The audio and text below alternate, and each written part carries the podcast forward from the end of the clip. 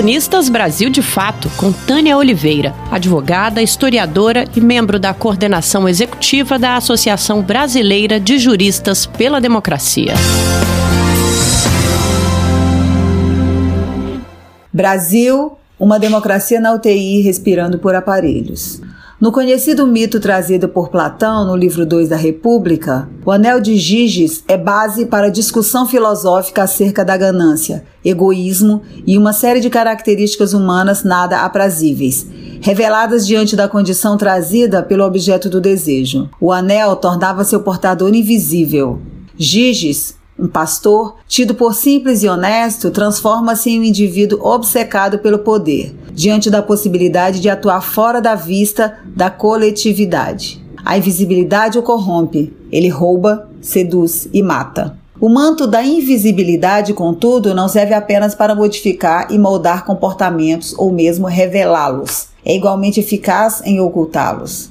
A reunião de Jair Bolsonaro com seus ministros no dia 22 de abril, publicada a partir do levantamento do sigilo pelo ministro Celso de Mello nos autos do inquérito que tramita no Supremo Tribunal Federal, trouxe a lume questões que ficam ocultas nas articulações que orientam a política pública no Brasil. Solicitada pelo general Braga Neto, ministro da Casa Civil, para, supostamente, apresentar e discutir um plano pró-Brasil, a reunião tratou de tudo, menos de saídas para a crise porque passa o país. As incontáveis violências verbais confluíram com a ausência de qualquer análise séria que apontasse a busca de caminhos ou de qualquer sentimento de pesar ou de solidariedade para com as famílias dos milhares de mortos pela pandemia que assola o país. Como afirmou o famoso humorista Zé Simão, o menos imoral da reunião foram os palavrões, proferidos aos quilos, pelo senhor presidente contra todos os seus desafetos ou pessoas que o incomodam de algum modo. De fato, a imoralidade foi bem mais encovada. A reverberação de diversas formas de extremismo, hostilidades e preconceitos explícitos pelos presentes contra autoridades, adversários, minorias imprensa mostram o coletivo em um discurso caótico e alimentado pelo rancor.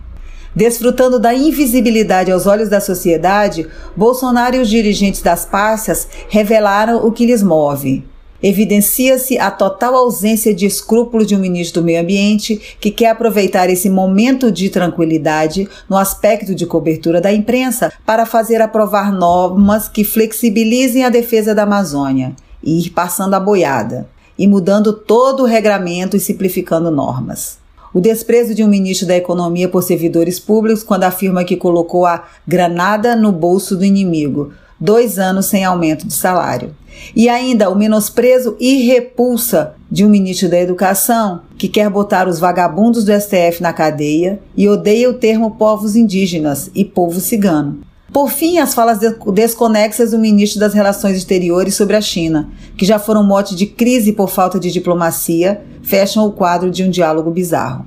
No conjunto, o vídeo é um circo de horrores, um espaço assustador em que as falas dos cidadãos que comandam a política pública do país, além dos delírios de grandeza e da obsessão com os inimigos imaginários, são a prova viva de que temos um bando de cínicos e despreparados dirigindo o país homens e mulheres que não possuem sequer qualquer respeito pela liturgia de seus cargos e cuja postura lhes faz parecer tão cegos e alienados quanto mais simplório bolsonarista que ocupa a praça em frente ao Palácio do Planalto. O conteúdo vergonhoso e patético que conta ainda com a fala de Bolsonaro afirmando que o povo deve se armar e que interferirá na estrutura das forças de segurança para proteger a família deixa ainda mais evidente como a democracia brasileira está sendo corroída por dentro, gravemente doente. E não é remédio milagroso. Os antivírus estão no interior do próprio corpo institucional.